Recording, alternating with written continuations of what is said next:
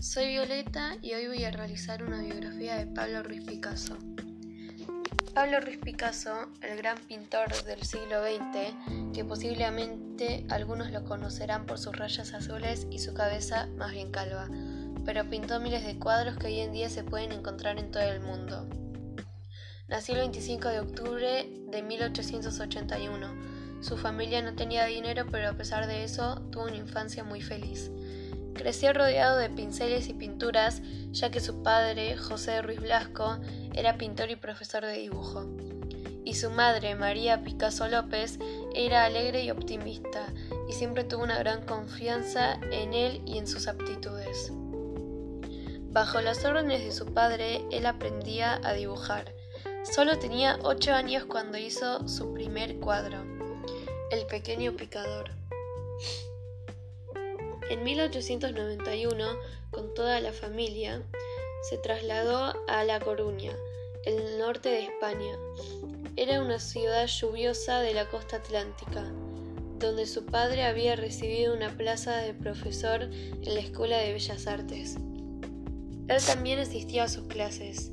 En aquella época le gustaba pintar paisajes y retratos de su familia.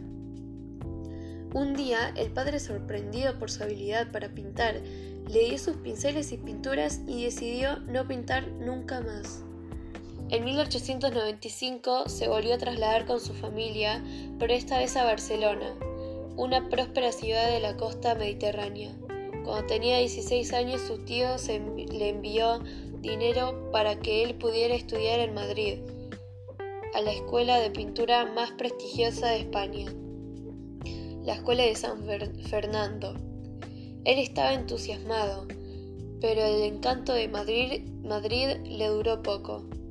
Se decepcionó por aquellos métodos de enseñanza tan tradicionales y conservadores, y en lugar de asistir a clase prefería visitar museos. Poco tiempo después volvió a Barcelona, renovado y con muchas ganas de pintar. Cada día todos los días se reunía con sus amigos en una cervecería llamada El Squatre Gats, un punto de encuentro de artistas e intelectuales donde se celebraban sus exposiciones, conciertos, lecturas, etc. Allí realizó con 19 años su primera exposición en solitario. Todos eran retratos de sus amigos. Tuvo que colgar con chinchetas porque no tenía dinero para comprar marcos.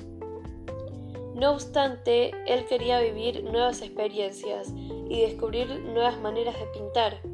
Por eso se fue a París, la capital del arte en aquel, en aquel momento. Pasó por diferentes etapas, la azul, la rosa, hasta que creó su propio estilo, el cubismo. Revolucionó el mundo del arte, y poco a poco trabajando sin parar. Se convirtió, se convirtió en un artista mundialmente famoso. Chao.